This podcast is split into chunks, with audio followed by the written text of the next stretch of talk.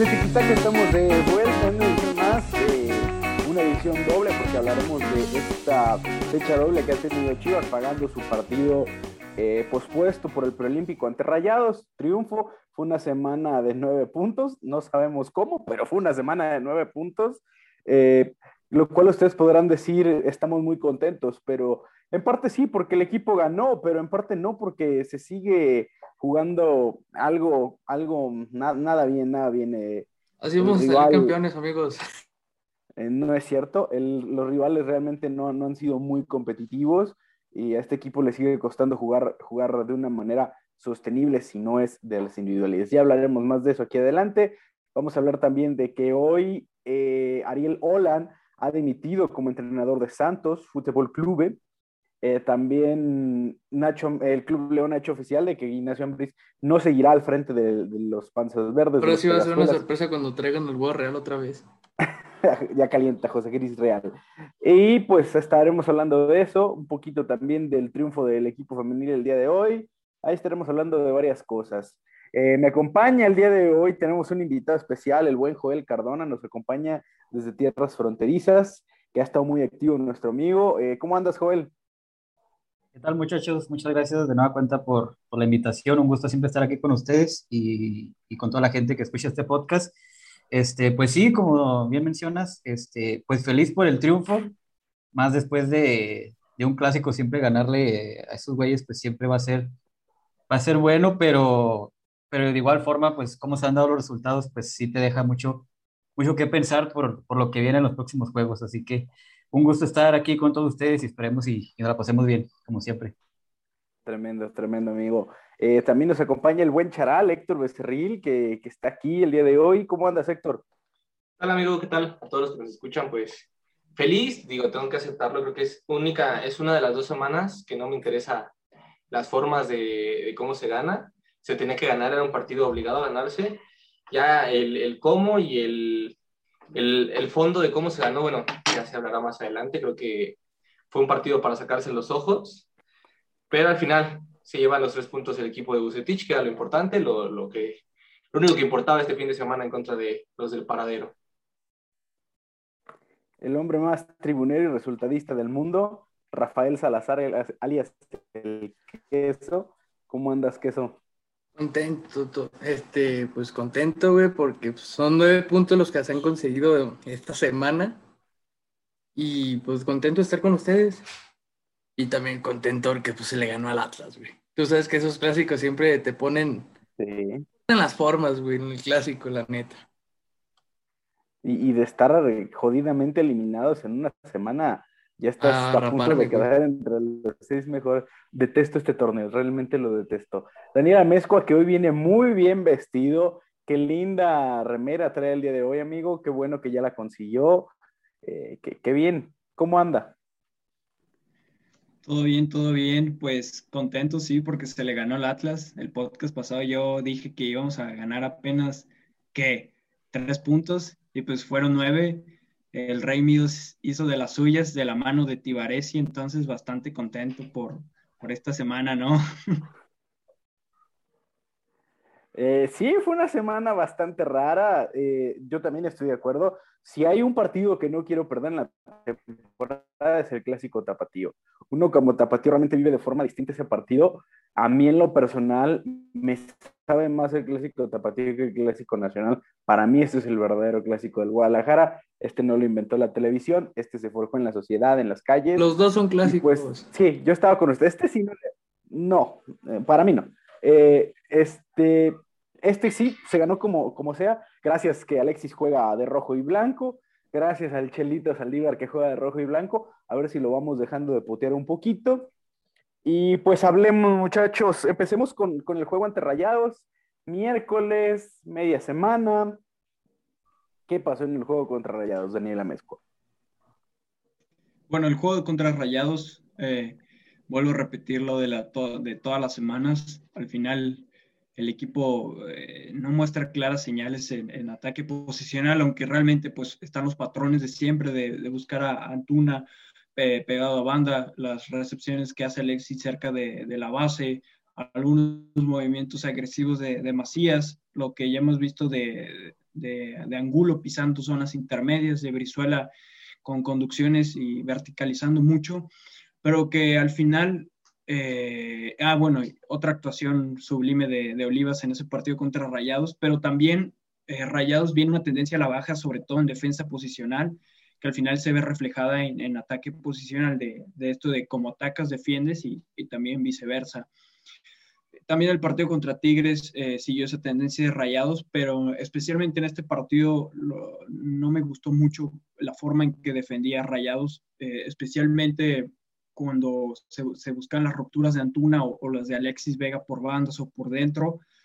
Eh, la verdad, Vegas y Montes que están haciendo muy fiables, ya no solo que sus principales virtudes que son defendiendo el área dentro de, sino también que lo hacían bien midiendo la profundidad o a campo abierto pero esta vez creo que quedaron un poco a deber, pero al final es un poco de todo eh, de lo que mencionaba. Al final Rayados la pierde, la pierde arriba y mal, mal posicionado, eh, cierta distancia entre su, su, ataque, el medio campo, que quedaba muy partido, sobre todo por ese doble pivote muy raro que Javier Aguirre lo haya puesto, teniendo dos jugones como Ponchito y Charlie, pero que al final el, doble pivote pasa factura eh, pierde ese nexo entre medio campo y ataque, porque al final Crane y, Celso son jugadores bastante parecidos en ciertas funciones, entonces un poco extraño, pero que al final el planteamiento en bloque medio y ese intento de presión de Rayados más la defensa posicional es lo que condiciona a Rayados más que un juego espectacular de Chivas. De acuerdo. Eh, Joel, para ti, ¿qué dejó? Ya nos platicó un poco Dani de lo que dejó de hacer Rayados. Para ti, ¿qué, qué hizo bien Chivas ante, ante Rayados para aprovechar esto que, dejó de lado el equipo de Javier Aguirre? Pues creo que, lo mismo de siempre, ¿no? El hecho de, utilizar Antuna bajo las circunstancias que mejor le benefician, bajo sus características, es decir, este, hizo sufrir mucho al lateral de Rayados, en este caso el Chico Sánchez, eh, durante el primer tiempo y durante el segundo. También a raíz de la entrada del Chelo que, que este, le ayudó bastante, sobre todo en esas tres jugadas, en menos de 10 minutos que, que participó, activándola ahí eh, a las espaldas de, de, este defensa. Pero de ahí en fuera, este, me parece que, que, se defendió bien el equipo. Este, me gustó también la, la participación tanto de, de, Olivas como de, como de Tiva. Pero de nueva cuenta, pues de rescatar eh, de este partido, pues yo realmente rescataría muy pocas cosas. Es decir, por ahí este, el hecho de, de, Brizuela y Angulo por sectores este, centrales, sí, sí me gustó bastante la movilidad que estaban teniendo. Pero de nueva cuenta, pues Macías sabemos que, que su mayor virtud es dentro del área, ¿no? Y el hecho de que se tire demasiado a, ese bote demasiado, pues le complica muchísimo el, el, círculo de, del esférico, la circulación del esférico al equipo, así que este, si podría rescatar algo, pues yo creo que sería eso, este, eh, la participación tanto de, de, Olivas como de Tiva y, sobre todo el hecho de que se estuvo aprovechando bastante la, las, las, características que te daban Tuna a, velocidad y al espacio, que yo creo que fueron las jugadas donde pues mayor peligro tuvo el equipo y, pues el gol, ¿no? Una, una jugada ahí de, de pared con, con Flores y, el conejo que de manera pues también circunstancial pues terminó este, por ahí poniendo un poco de, de, a favor eh, o de, beneficio del escenario al equipo. Héctor, estas jugadas como la del gol, de, el primer gol ante, ante Rayados, no te hablo de la del segundo porque pues, evidentemente esa no, pero ¿te parece que este tipo de asociaciones y jugadas son trabajadas?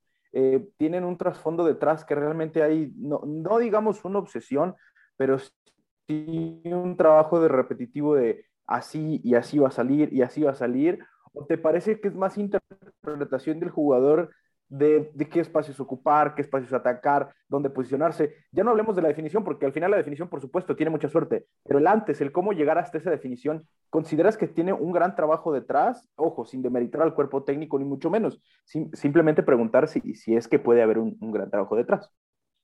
Creo que, bueno, como bien lo comentaste, el, la, la primera anotación de Chivas en contra de Monterrey, tiene un común denominador con todas las anotaciones o la mayoría de las anotaciones que se han dado en el torneo y, y, en mayor parte en las victorias que ha sido contra León o contra Pumas, en donde te, te, encuentras con una capacidad de inventiva propia de los jugadores, ya que claramente sabemos que esto no es trabajado por, por, el cuerpo técnico. No digo, y como bien lo decimos, no es algo en contra del cuerpo técnico, pero realmente no se nota que exista un trabajo detrás en donde semana con semana haya trabajos de repetición, en donde haya mecanismos ya eh, un poco reconocibles en el equipo. Entonces, digo, tanto en el primero, en el segundo gol, e igual con Atlas, podemos ver que son goles en donde las individualidades sacan a flote al equipo y en ocasiones te dan para poder ganar cierto tipo de partidos, como en el caso de Monterrey, en donde se encontró, bueno, nos encontramos con situaciones eh, particulares, en el caso, por ejemplo, de no poder contar con Jesús Gallardo, que en donde eh, por decisión del cuerpo técnico Arturo González, no, Ponchito no empezó, no comenzó de no ser titular. Posteriormente, no hay que olvidarlo, Chivas jugó con un hombre de más, se le, se le expulsa a un hombre a, a Rayados y de posterior a la expulsión es cuando Bucetich busca nuevamente la victoria, pero posterior al empate de, Rayados, Chivas estaba en su cancha y estaba cuidando el, el empate para rescatar el punto. Entonces, sí, eh, la verdad yo no creo, dudo mucho y digo a, expensas de poder saber un poco más acerca del trabajo del cuerpo técnico en el día a día, dudo mucho que sea un, un, gol em, provocado por, por trabajo del cuerpo técnico. Y como les digo, digo, eh, lo pudimos observar bien en el partido contra Atlas, donde fueron prácticamente 80 minutos somníferos, en donde ya lo platicaremos más adelante, pues gracias a Alexis Vega y algunos más, sacamos el barco a flote.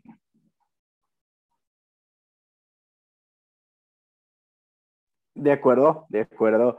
Eh, Rafael Queso, no porque te llames Queso, pero eh, ¿qué está haciendo el día de hoy Alexis Vega para, para el Guadalajara? ¿Qué ha representado en esta última semana Alexis Ernesto Vega?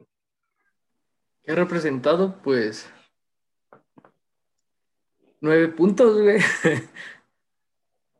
Ok. Es que nueve puntos son por, por la por el momento que vive Alexis, porque Chivas ahorita depende mucho del momento que vive Alexis. O sea, el, primer gol contra Tijuana cayó, fue de Alexis. El, el 2 a 1 contra Rayados, toda la jugada es de Alexis y de Saldívar, otro que es uno de los hombres de la semana. Eh, del torneo si hubiera tenido. Pero yo creo que no nomás esta semana, ¿no? Sino el último año. Todo el torneo. No, no, yo digo de, de, Saldívar, que también es uno de los hombres de la semana. Sí, pero por ejemplo Alexis, o sea, el, Alexis es desde el torneo pasado. El, torneo anterior, ¿cuántos partidos no le sacó sobre la hora? sí, contra Nicaxa, también contra Monterrey, de hecho, otra vez. Volvió a repetir, güey, porque el torneo pasado también sacó con un pelotazo un golazo contra Monterrey casi como en el 86 y ahora fue en el 90. Pero nada, es que todo el fútbol que tiene Chivas ahorita es por Alexis. Bueno, por Alexis y por otros más, creo que. Pero más por, Alexis, y Canelo, sí, también Canelo entra ahí. Canelo, Pero ese equipo depende mucho de, cómo salga Alexis y Canelo. Yo, yo creo que algo, que algo positivo que, he visto en este cuerpo técnico esta última semana es el encaje de las piezas. Creo que han encontrado al fin. Eh, y también cambia el esquema, güey, porque, porque ya, es doble pivote. Sí, se, se, deja de lado el 4-2-3-1, que, que para mí es entendible. Todos los esquemas son entendibles partiendo de un porqué y, y del qué se quiere lograr. Vamos, que para mí se necesita ser como un foda de, de todas las cosas, ¿no?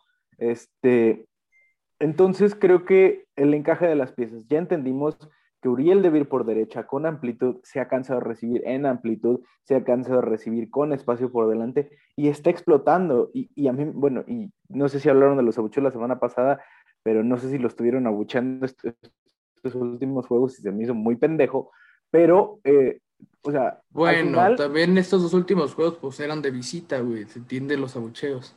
Sí, sí, bueno, el, del Jalisco pues, también fue de local. Este, sí, se, entiende esa parte, pero ya entendimos que tienen que jugar por derecha, con espacio y recibiendo en amplitud tras el cambio de juego, tras la salida, normalmente está recibiendo tras el cambio de juego, que Alexis debe ir por izquierda, siendo un, media punta que va a partir hacia adentro, liberando el carril exterior, aunque Pocho no sea el mejor para ocupar ese carril, pero se está notando que la intención de dar amplitudes por la derecha, eh, que Canelo está haciendo media punta, pero que está orientado, seguramente Dani, me ayudará con esa parte, pero está más en la tercera, entre segunda y tercera altura, jugando entre líneas, en, zonas intermedias, lo que complica las marcas de los rivales. El conejo interior, que me está gustando mucho y que ya es lo que hemos dicho, que el conejo ya no es un extremo, sino que tiene más influencia por los carriles centrales. ¿Qué no me ha gustado? Pues bueno, Molina, o sea, para mí, Molina cada vez se ve cuánto nos resta. Eh, muchísimo en, fase de salida. A Tiba le ha venido muy bien el cambio de perfil, empezar a jugar como, como central por derecha, el, el encontrar con, qué perfil, su golpeo y todo, eso le ha venido muy bien. Lo de Olivas, la verdad es que pues, a mí no me sorprende después de lo que lo hemos venido siguiendo. Quizá quien tampoco me está gustando mucho también es Jesús Sánchez. Creo que eh, pese a que salió muy bonita la foto donde está con el tatuaje de la 12 y que me parece que es uno de los referentes de la, institución, es un capitán y se le quiere mucho, creo que es natural que el nivel de Jesús Sánchez va a empezar a bajar y vamos a empezar pero, bueno, contra Atlas no siento que haya dado tan mal partido en defensiva, pero ya el momento de atacar es donde le cuesta. Y dado al hablar de Monterrey sí. Don Jesús Sánchez. Monterrey sí le costó, ¿no? Sobre todo en el gol. Sí, en el gol sí, sí, muy sí le costó. evidenciado. Cómo le ganó Jansen ahí el, la posición. Sí, y, no, y no se trata de, que tenga partidos tan malos, sino que es normal que va a tener pues una baja en su rendimiento natural por su edad. tampoco es que tenga 25 años, ya Chapo debe andar sobre 31, 32, es natural, entonces eh, debería de empezar a venir como ese recambio generacional. Seguramente van a intentar con Aguayo, para mí no debería ser Juan de, porque Juan de no es lateral, Juan de central. Para mí debería ser Miguel Gómez, que, viene y que incluso también es interior. Este, pero, pero creo que eso es lo positivo, el encaje de las piezas. Eh, a ver, el tema de Sergio Flores, me parece que ha jugado buenos partidos, pero tampoco me parece nada extraordinario, la verdad. A mí no me parece nada extraordinario. Digo, es que eh, al lado de Molina, pues creo que cualquier cosita ya es mejor, ¿no? Sí, güey, pero. Decir como tu amigo, eh, chale. Poner a, poner a Flores por encima de Torres. Ah, no, no, no, me refiero a que Molina, digo, a que Flores se ve mejor, porque pues al lado de, Molina cualquier... Yo creo que se, refiere que se ve mejor al lado. Hay una jugada, hay una jugada donde en contra donde Maxi Mesa arranca en vertical contra el arco y Flores tiene para correr en diagonal contra él. Cuando corres en diagonal es más común que, que, que lo vayas a encontrar, de hecho tienes ventaja pues no lo alcanzó. Lo alcanzó. Cuando lo alcanzó casi estaba entrando Pero sí hubo varias jugadas donde lo paró, güey. Donde... Le compete Pero este Checo y de, milagro no la marcan. Eh, Creo que es donde le jale el brazo.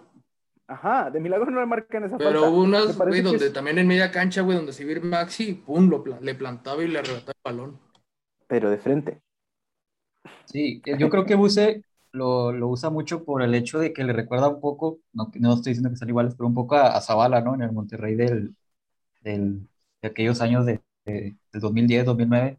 Yo creo que por eso de, lo decido un poco. Este, yo creo que este, no, no lo hizo tan mal, pero sí, obviamente. No, no, no, pues, no es que lo haya hecho mal, por supuesto que no. Sí, por supuesto. Pero, por ejemplo, sí, la opción obvia, este, hubiera sido mucho mejor. Un, un Lalo Torres, por ejemplo, ahí este, ante Monterrey y ante Atlas que obviamente sí se nota también mucha diferencia a, con Molina, que sí, este, se ve la diferencia para bien, pero pues yo creo que es, lo que te puede dar hasta eh, Flores y ya, o sea, no veo que, que, de ahí en fuera te vaya a otorgar más, más en esa posición.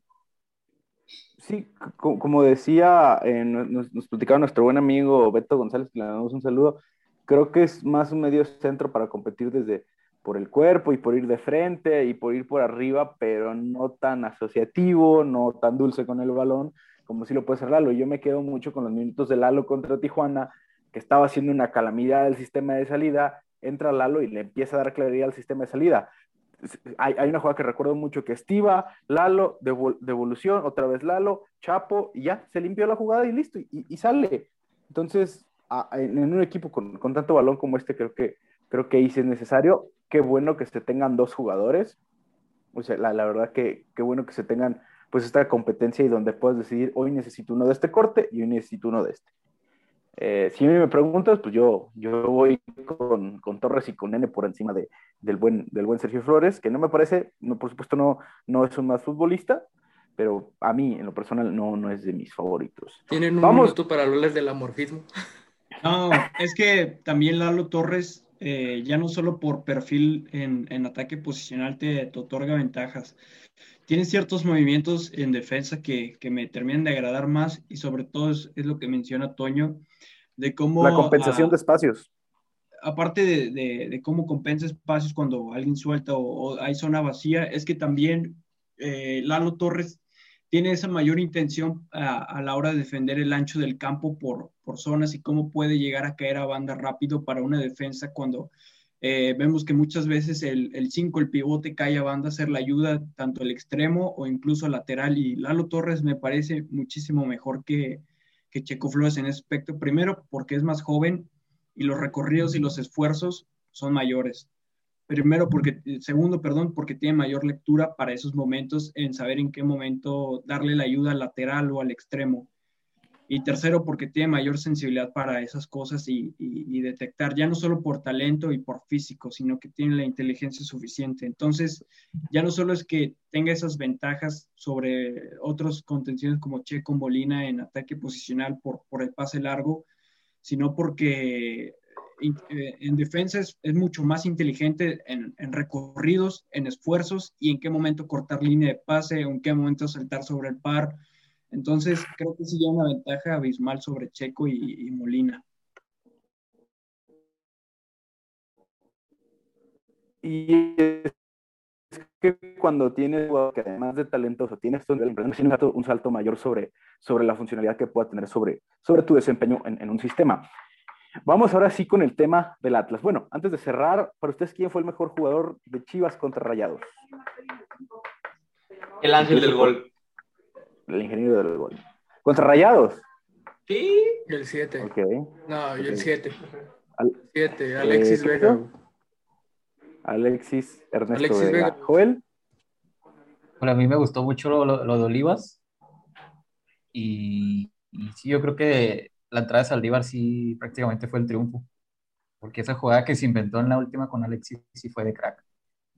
Así es. Liter, literal se la inventó, o sea, de mago. Sí, Güey, o sea, es que salen de ellos, esas jugadas salen de ellos. O sea, si no hay otra forma de meter goles, jodida.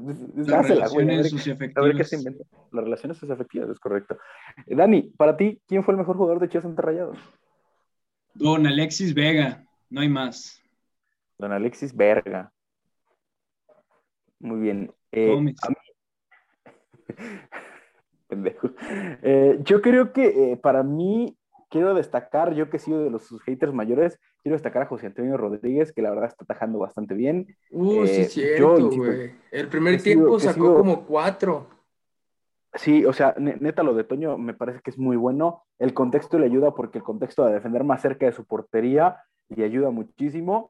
Eh, entonces, él, que es un portero que está acostumbrado a que le tiren 700 veces como lo eran Lobos. Eh, Aparte, pues, está preciso en las salidas, güey. Sí, para lo poco que se hace, pues sí, ahí, ahí he estado, he estado bien. A mí me gustaría que jugara más adelante, que terminara haciendo la salida 3 más 3 o 3 más 2 con, con el portero participando. Pero bueno, ahí, ahí está el buen, el buen Toño, que creo que lo he hecho bastante bien, la verdad. Yo que sí, insisto, yo que he sido de sus mayores haters y que a mí no es de mis porteros favoritos, ni mucho menos. Eh, creo que lo he hecho muy bien. Tampoco es que Gudiño sea el peor portero de la historia, como algunos pendejos dicen. Este, pero, pues bien, me parece bastante bien. Ay, cabrón. Ay, Phil Barrera. Cuidado, cuidado. ya está yéndose. Buse. pasemos, pasemos al tema de, de los rojinegros del Atlas. Que Marcos. Una costumbre sí, o sea, el, el, equipo de Atlas tampoco es que fuera espectacular, pero venía jugando mejor, venía por encima de Chivas en la tabla, muy cerca de, de salvarse de ser el último. Mejor entre comillas, güey, así de... Sí, sí, sí, tampoco nada espectacular. Y al final, pues como es costumbre desde hace no sé cuánto pinche tiempo, vuelven a perder contra el Guadalajara. O sea, esa madre ya, ya está, ya es como este fenómeno psicológico. Eh, el partido fue malo, la verdad, hay que decirlo. Fue un partido terrible, de los peores que hemos visto en mucho tiempo.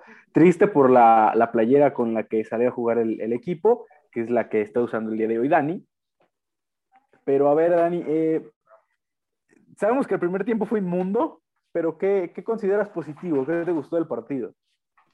Bueno, eh, no recuerdo si lo mencioné en Twitter, pero lo mencioné en Tecos de Sofá, que del mayor peligro que, que, se creó por, por Atlas fue por Aldo Rocha y las comodidades que tenía para recibir libre, sobre todo por, por una presión y un marcaje muy extraño de Chivas, que realmente eso terminó afectando muchas veces y condicionaba las progresiones que, que se mandaba Aldo, Aldo, Rocha cuando conducía y se iba libre por, por carril central o interno. Y de ahí recuerdo una jugada que, que llega casi al balcón del área y creo que toca con Ibarra y después a Caraglio y sale un tiro. O sea, muy lamentable la forma en la que pudo, en la que Chivas defendió esos momentos a, a, Rocha y terminó afectando prácticamente todo. Al final sabemos que Diego Coca logró establecer un sistema eh, común, un equipo más reactivo en bloque medio-bajo, que, que, lanza transiciones, que, que Malcorra es el que lanza, pero en general creo que el equipo se vio, eh, de Atlas se vio bastante mal. Eh, creo que independientemente de eso, Renato Ibarra no amenazó lo suficiente por banda, también sumado que le creaban muy, muy, pocas ventajas. También Malcorra creo que ha sido de los peores partidos que le he visto de momento en la liga. Pero ya hablando de más del tema de Chivas, eh, vuelvo a reiterar lo de siempre. Eh, creo que no hay que hablar sobre los errores. Obviamente hubo aciertos y es que al final eh, pudimos ver a un Tiva que hay que poner un paréntesis en esto, que no significa que, que Tiva ya se haya vuelto el mejor central de que tenemos en Chivas, pero es que al final tenerlo en ese perfil ayuda por varios motivos. Primero, porque Tiva es, es diestro, no es zurdo. Entonces ahí vamos bien. Y no tiene nada de malo que un central eh, juegue por, a perfil cambiado. En Pumas vemos que Johan Vázquez es zurdo, pero juega por derecha. Pero Johan Vázquez es Johan Vázquez. Entonces hay cierta diferencia en ese aspecto. Luego, por tan solo estar en tu perfil, es como recibes, el tiempo que te toma, son segundos que ganas que tal vez Tiva por, estar en un perfil que no le convenía, eh, eh, perdía, e incluso eso se puede ver reflejado en salida. También lo, él se siente más cómodo lanzando, que lo vimos mucho como Jimmy Lozano se notaba que fomentaba que Tiva buscar el pase largo, lo vimos mucho. Es que, en, es que eso Tiva lo hace desde que estaba en, en inferiores, güey, desde que estaba en la 20. Hay, hay videos de Tiva donde está en su perfil derecho y empieza a lanzar, güey. En el sí, Mundial Sub-20, ¿no? Es cuando, cuando se anotó eso mucho. Yo creo que desde el Mundial Sub-20 no, no, jugaba ese, eh, ese perfil, ¿no? Porque desde que subió al primer equipo sí ha sido, este, ha sido cambiado. Sí, porque, porque el derecho ha sido, había sido Mier, Mier. o sea. Y no, no, no vas a echarte a mier. Sí, Nomás sí, jugaba en, en, su perfil cuando jugaba con Cardoso en Copa, que jugaba con línea de tres, que eran Pereira. Y, y la primera vez que jugó con Bucetich en su perfil fue la línea de tres contra Rayados el torneo pasado. Sí, cierto. Ajá. Fue la. El... Ajá, jugó, jugó, de stopper. Eh, jugó de stopper y fue la primera vez que lo vimos y desde ahí dio un salto. Es cierto, por jugar en su perfil es, eh, ha, ha, dado un salto eh, como por ejemplo lo, lo da Antuna también cuando empieza a jugar en su perfil pero también tiene que ver, por ejemplo, el tipo de jugador que es. Siendo un central no estás viviendo lo mismo que vive un extremo o un delantero de banda. Y al final, esas ventajas que te creativa, por más que a veces el golpeo no, no haya sido tan bueno, creo que ha dejado destellos ya en este torneo de que es bueno encontrando al alejado en ciertos momentos.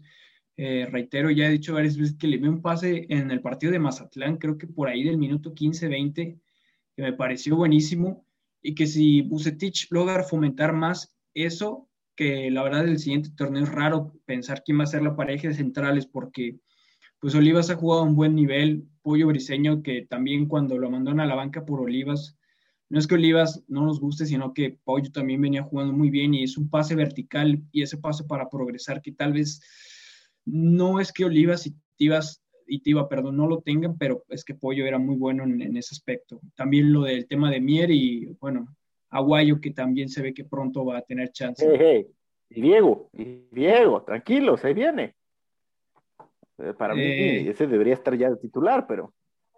Es que ya sabemos qué pasa con, con No porque arriesga la bola. Ya, ya saben cómo, ya saben cómo es Campillo, prefiero no hablar de ese tema. Nos pone tristes. Pero pues sí, creo que eh, el partido de Tiva fue bueno, me pareció bueno, muy, eh, muy inteligente, sobre todo yendo al corte en el mano a mano, en el uno contra uno en general, defendiendo el área. Y creo que si Bucetich empieza, sí, empiezo que si Bucetich empieza a fomentar esa dupla Olivas-Tiva con ese pase largo, pues creo que se pueden crear ventajas. Obviamente eh, se hacen ventajas previas del pase, eh, arrastres, los desmarques, o esa simple amenaza de, desmarque. Pero creo que se, se, puede destacar mucho la evolución de Tiva.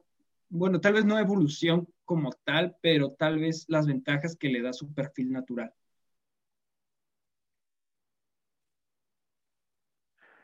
Claro, totalmente. Eh, hablaremos de, evolución cuando, cuando crezca normalmente y naturalmente en temas de salida, en temas de... Porque luego aún no sé ustedes, pero yo lo noto algo precipitado. Cuando tiene que ir en largo no tiene problema. Saca el cañón y pum, al alejado.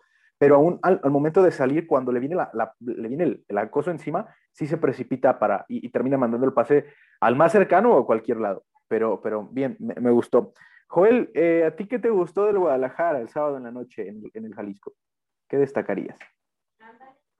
Pues realmente muy poco. Este, Antuna, este, en ese partido le costó muchísimo porque recibió pegado a la banda siempre, es decir, nunca estuvo en condiciones favorables para él. En el caso de Alexis, pues también estuvo ahí eh, constantemente pegado a la marca eh, Barbosa el caso de, que volviera Molina a la contención, pues de, nueva cuenta, este, pues perjudica al equipo en el sentido de, la salida. Yo creo que sí lo que me gustó fue nueva cuenta los, los centrales, tanto Olivas como, como el Tiva estuvieron muy finos ahí en, en, tanto en duelos individuales, este, tanto con Malcorra como con, con Renato. Y, y, pues yo creo que lo que me gustó fue la entrada de tanto de Saldívar de nueva cuenta como de, del Nene Beltrán que la jugada pues básicamente pasa por, por, por Saldívar, por, por, Angulo y por eh, Beltrán, que, que, justamente hace una, una, una, jugada muy buena porque pinta como que va a dar el pase hacia, hacia el costado. No, la, la forma en que lo esconde, porque tiene, el, tiene, tiene, no sé si Alexis aquí, y lo esconde y se lo da a Canelo. No, no mames, es porno lo, cómo lo escondió. Sí, eso, eso yo creo que fue lo clave de, la clave del gol porque yo creo que todos esperaban el pase a Alexis, se lo da Angulo. O que lo mandara a la banda, porque estaban tres del Atlas, güey, esperando como que lo mandara a la banda. También. Sí, era, como que la jugada ya. Todo el mundo se esperaba eso, güey. Y sí, el factor sorpresa, eso, pues, la calidad que tiene, que tiene Beltrán, ¿no? Y ya por la jugada posterior, pues ya también fue un golazo de, Alexis y, y Saldívar. Sí, eh, pues me gustó eso. Yo creo que el hecho de que Vucetich pueda entender un poco más eh, el darle más minutos tanto a Saldívar como a, como Beltrán, esperemos y, y, así sea. Yo creo que ya para el siguiente partido tendría que ir de inicio ya, sinceramente, este, el Chelo por encima de Macías, porque pues prácticamente te resolvió eh, tanto el partido ante Monterrey como con, con Atlas. Y yo creo que eso tendría que destacar este, el hecho de, de Saldívar, el juego de espaldas que te da, el juego de apoyos que te da pues este es, es oro puro en, en, las lagunas que tiene el equipo, porque sí, este, el sábado estaba a, la expectativa de que pasara lo mismo ante Monterrey, o sea, justamente eso, una jugada eh, aislada de por ahí Alexis Vega, un disparo de fuera del área o una jugada individual, que pues bueno, eh, termina siendo así, pero de ahí en fuera sí, este, a nivel defensivo poder rescatarlo, pero a nivel ofensivo sí, sí quedan muchas, muchas cosas por mejorar.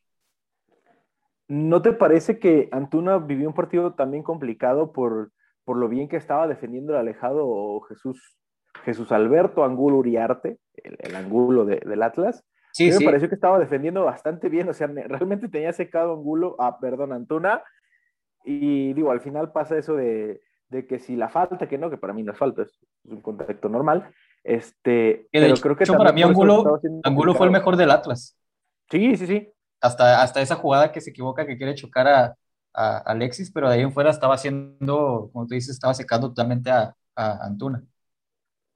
Sí, se, lo estaba devorando porque estaba defendiendo el alejado, como, o sea, tranquilamente, no, no dejaba que, que pasara, le, se le estaba haciendo se, dio un buen partido de Angulo, la verdad. Pese a eso, creo que sería injusto culparlo a él de la derrota del Atlas, eh, pero, pero a mí me pareció que, dio un partido muy bueno. Eh, Héctor, eh, tus impresiones, amigo, quiero escucharte. Ay, mis impresiones de este partido tan, terrible que vimos.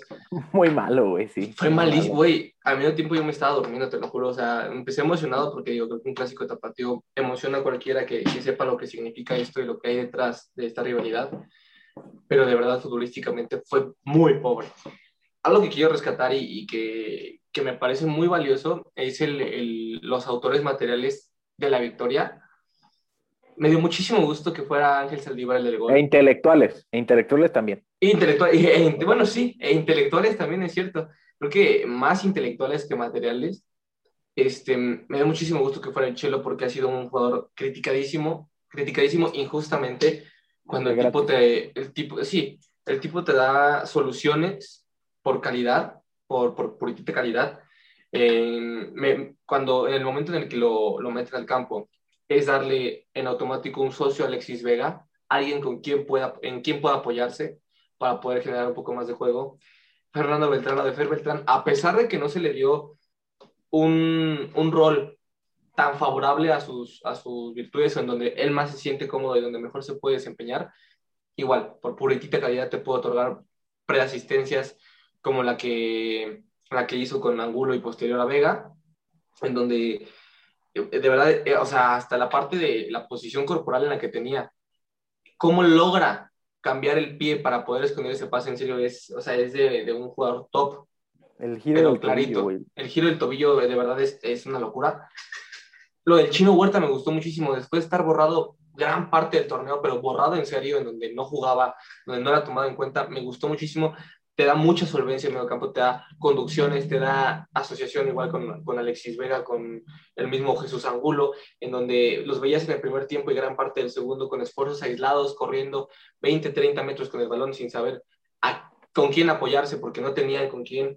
Lo de José Juan Macías me da un poco de tristeza porque, porque a mí me parece un gran, gran delantero, un gran rematador, pero hasta ahí creo que, que, lamentablemente este cuerpo técnico, creo que lo que le peor le pudo pasar fue haber regresado a Chivas con el cuerpo técnico que tenía, em, eh, no tanto con Luis Fernando Tena, porque creo que en, en ciertos momentos Luis Fernando Tena dio destellos de, de un poco de, de, ataque posicional, si así se le puede llamar, con Fernando Beltrán y, y López, Alan Pulido.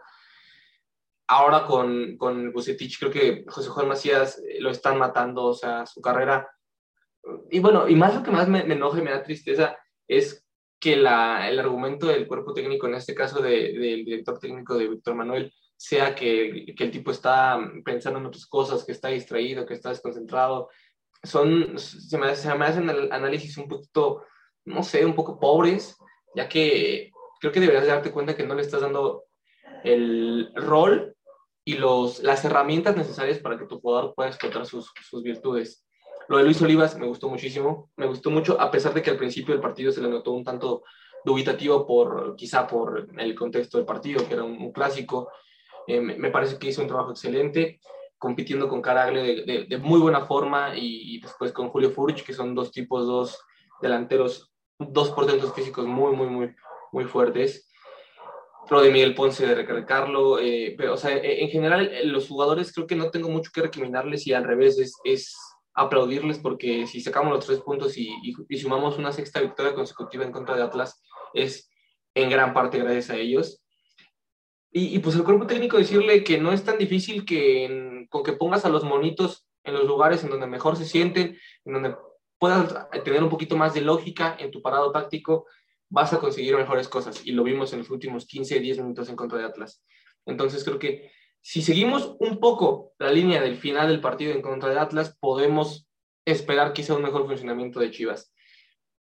Lamentablemente veo un poco difícil que esto suceda porque sabemos que tenemos un cuerpo técnico que es muy volátil, muy arrebatado en sus decisiones y que si un partido lo das mal, pues vas a la banca y si metes gol porque pues, la Virgen te iluminó, ya eres el mejor y eres titular. Entonces, veo un, un, creo que no me agradó tanto, si, si bien disfruto la victoria y si somos campeones lo voy a festejar, claramente no me agrada tanto que Chivas haya ganado este, en este momento estos tres partidos porque simplemente es darle más crédito a un proyecto que para mí no existe. Qué terrible aficionado eres. Pero ¿cómo? O sea, si, los, si los jugadores hace una semana eran los peores, güey. O sea, ellos eran los culpables de todo. ¿Qué pedo? ¿Cómo resulta sí, que Antuna, no, de la no, película? No, de- otro, otro tipo, pobre Antuna, por la izquierda, pegado a la banda, recibiendo el pie atrás de medio campo, con la marca de Angulo encima. No, pobre tipo, yo lo veía dando sus intentos de, ¿cómo llamarlo? Dribblings para poder hacer algo que eran terribles, porque Antuna no es un jugador que tenga esas virtudes. De verdad, fue, fue un tanto desesperante los 60, 70 minutos, pero después, gracias a, a los grandes jugadores que tenemos, sacamos esto adelante. En el segundo tiempo el que lo marca es Barbosa, sí, ¿no? Ah, creo que sí, No, porque él va ¿sí? por su banda. Sí, Sí, creo ah, que lo va cambian, por su lo banda. cambian Sí, ya cuando, de lo banda, cambian, sí. cuando lo cambian por Ajá. izquierda, güey. Lo cambian por sí, izquierda, Si sí, Angulo, cierto. me quedé. Ah, sí, no, Sí. me equivoqué, sí, sí, sí. Eh, pues bueno, eh, qué bueno que tocas el tema de Macías, porque a mí me parece realmente triste, lamentable, pobre de él, eh, porque en lo que hablas de las ventajas, ya ni siquiera hablamos de ventajas que hay que darle a la hora del partido, sino de ventajas que, que hay que darle en la semana, de, de enseñarlo a, a- a- a ser mejor futbolista, a que baje el apoyo, a que no se complique, a que si, si no va a recibir, que al menos con el, con el golpe que le da el balón, que sea un pase al rival, digo, perdón, al, al compañero. eh, pero sí, eh, digo, creo que queda exhibido el pobre Macías de las deficiencias que tiene como jugador, porque tampoco es un jugador perfecto, pero creo que si el cuerpo técnico no le ayuda, ni, ya ni siquiera te hablo de generar un contexto como el que tenía León, que era, papito, tú no me remata, sino de, no, aquí tienes que venir a jugar, tienes que venir a involucrarte, creo que ahí sí le pesa. Y lo que hablamos de, de, de Saldívar, ¿no? Eh, este tópico absurdo y, y que muchos en, en Twitter dicen, no, pues es que el 9 es para meter goles. No, el 9 no es para meter goles. El 9 tiene muchos roles. El 9 puede apoyar al equipo a fluir, el 9 puede rematar, el 9 puede que era banda. Hay que, Nuestro hay que verlo. Sí, hom- hombre, claro, o sea, hoy el realmente... Liverpool, Mohamed Salah es es. el finalizador y Bobby Firmino es el falso 9. Así es. En, en, en, en Madrid, Karim no es el finalizador siempre. Que mete goles, por supuesto, pero él no, es su función principal. Creo que si hoy vamos al fútbol mundial, al fútbol mundial nueve realmente que solo se enfoquen en rematar, hay muy pocos. Porque ni Lewandowski su única función es rematar. Por más que van a decir, no, es que Lewandowski. No, tampoco. No sé Suárez a día de hoy también, pero. O sea, tampoco es muy complicado entenderlo. Eh, que eso, para ir contigo, eh, tú, ¿qué fue lo que más disfrutaste? Ya sé que la victoria, pero ¿qué fue lo que más te gustó del, del juego de Chivas? Que, eh, ¿Alguna situación en particular? Eh, ¿Alguna jugada que viste? O sea, después de la victoria, la jugada del gol, güey, desde, desde donde empezó, porque la jugada empieza con una pérdida de Checo y pues, pues creo que se va Jairo Torres solo y en la barrida, güey, en la barrida de Olivas, güey, desde la barrida de Olivas, ¿cómo empieza? Creo que sale Chino Huerta con el balón.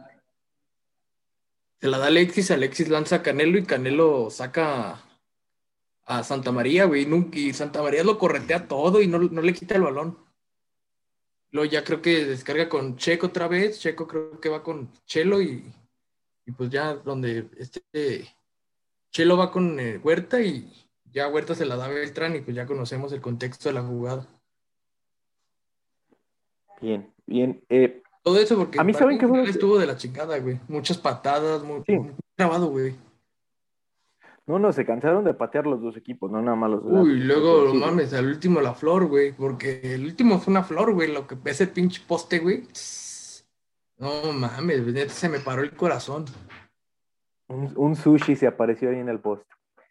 Eh, a ver, a mí lo que, algo que me gustó, más allá de, esta jugada fantástica de Beltrán escondiendo el pase de cada uno, aprovechando su mejor faceta, de Chelo siendo a que, e- ese que remate y se convierte en el héroe de la noche y que en el festejo voltea a ver a Alex y le dice, tú, güey, tú también, o sea, es- eso me pareció fantástico, pero el darnos cuenta que muchas soluciones están en casa, que no es necesario ir afuera a comprar, que las soluciones están en casa, que no hay que por qué ser aferrados. Eh, eso me parece que, que, es lo, algo, algo muy importante resaltar. Hay que resaltar, esto no se ganó con huevos, esto no se ganó porque, porque Chivas jugó mejor, porque el Atlas jugó peor. Porque hay paternidad se ganó, güey. la verdad, los dos, la verdad, los dos jugaron bastante mal. Incluso si me presionas, creo que Atlas por ahí tuvo otra oportunidad más de, de llegar a algo la diferencia de Chivas, pero hay que ser realistas. No, no fue una victoria esplendorosa donde se dominó al rival.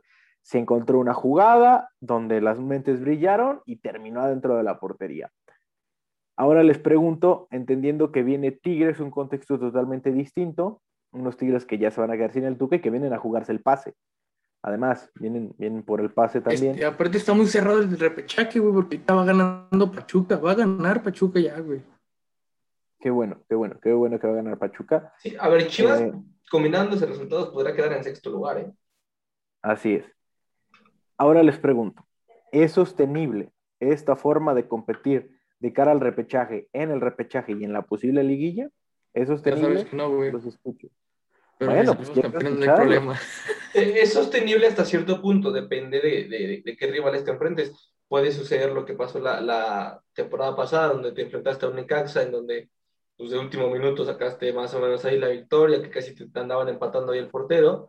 Después te enfrentaste a una América donde ya estaba prácticamente deshecho el proyecto de, de, de Miguel Herrera. Del y, bueno, y bueno, ya el León te dio una repasada, ¿no? Pero es, es que uh, es algo complicado porque este, la calidad del plantel te da para poder avanzar en una, en, en una eh, rondas knockout, la calidad del plantel te da para avanzar pero ya, o sea, no, te, va a ser muy complicado que te dé para, para obtener un título. Y es ahí cuando puede convertir, convertirse este proyecto de Bucetich en un círculo o en un ciclo vicioso en donde estaremos avanzando por calidad individual, pero no, no, no daremos el salto, ese salto de poder competir con un Cruz Azul o un América. ¿Por qué? Porque no tenemos el trabajo desde el banquillo. Ahora, viendo el escenario que hoy, digo, hace dos semanas decíamos que estaba bien complicado calificar. Pinche Liga MX, la detesto. Este, imaginándonos que se termina entrando el repechaje. Eh, la mufa, la mufa. Imaginándonos que se entra el repechaje y que por ahí pues, te eliminan ya sea en cuartos o te eliminan el repechaje. Víctor Manuel Bucetich debería continuar al frente del Guadalajara el próximo torneo, porque vamos a pasar a eso. Ahorita pasamos a, a, lo que viene. Pero, ¿debería continuar Víctor Manuel Bucetich? No, pero va a continuar. No, pero va a continuar. Héctor. No, pero va a continuar. Ok, ¿qué eso? Yo tengo mis dudas, güey. No sé si voy a continuar. Eh, Daniel. Yo tengo mis dudas también, no sé si va a continuar. Yo también. Estoy en eso. Es Creo que, que depende de la forma. y, y a ustedes tres, bueno, muchos factores, quiero- güey, como para que continúe. Yo les quiero regresar la pregunta y ustedes tres qué opinan que puede existir, eh, que hay una ligera posibilidad de que no continúe. ¿Quién creen que va a llegar? Quitos Mesa. El güero Suben real. Suben a Coyote, güey. El turco, porque ya sabe que es quedar campeón con un equipo grande. Porque pone huevos. Madre santa. Porque el turco Qué pone huevos. El Luego lo- porque luego le grita a los jugadores. O Peitriño Queixinha. Fíjate que yo no, No. veo con malos ojos a Caixinha, güey. Ay, Sí, yo sí. pensé que iba a decir a Tuca, güey. Dije, vete. Demasiado militarizado. No, se, se va, se va a pelear cada tres días con este plantel, güey. No, no mames. También hay que entender que hay que ser flexible. Eh, no, no, nada Pero es más que decir, son no, muy que borrachos. Son muy borrachos, por eso no ganan. Porque es el Smirnov de Team. Ah, güey, Tuca ya tiene un chingo de borrachos. Está aquí. Ya sé, güey. Estoy siendo sarcástico, chingada madre. Que eso ya me voy. yo creo que, tiro. yo creo que, que- yo creo que creen que el, que León de Matosas eran todos unos güeyes que nada más iban a misa y andaban ahí diario. No mames. El primero que se iba a... Era el que. Esa, güey, Era, era Matosas, güey. Sin hígado fueron bicampeones, imagínate, güey. Exactamente, güey. Bicampeones.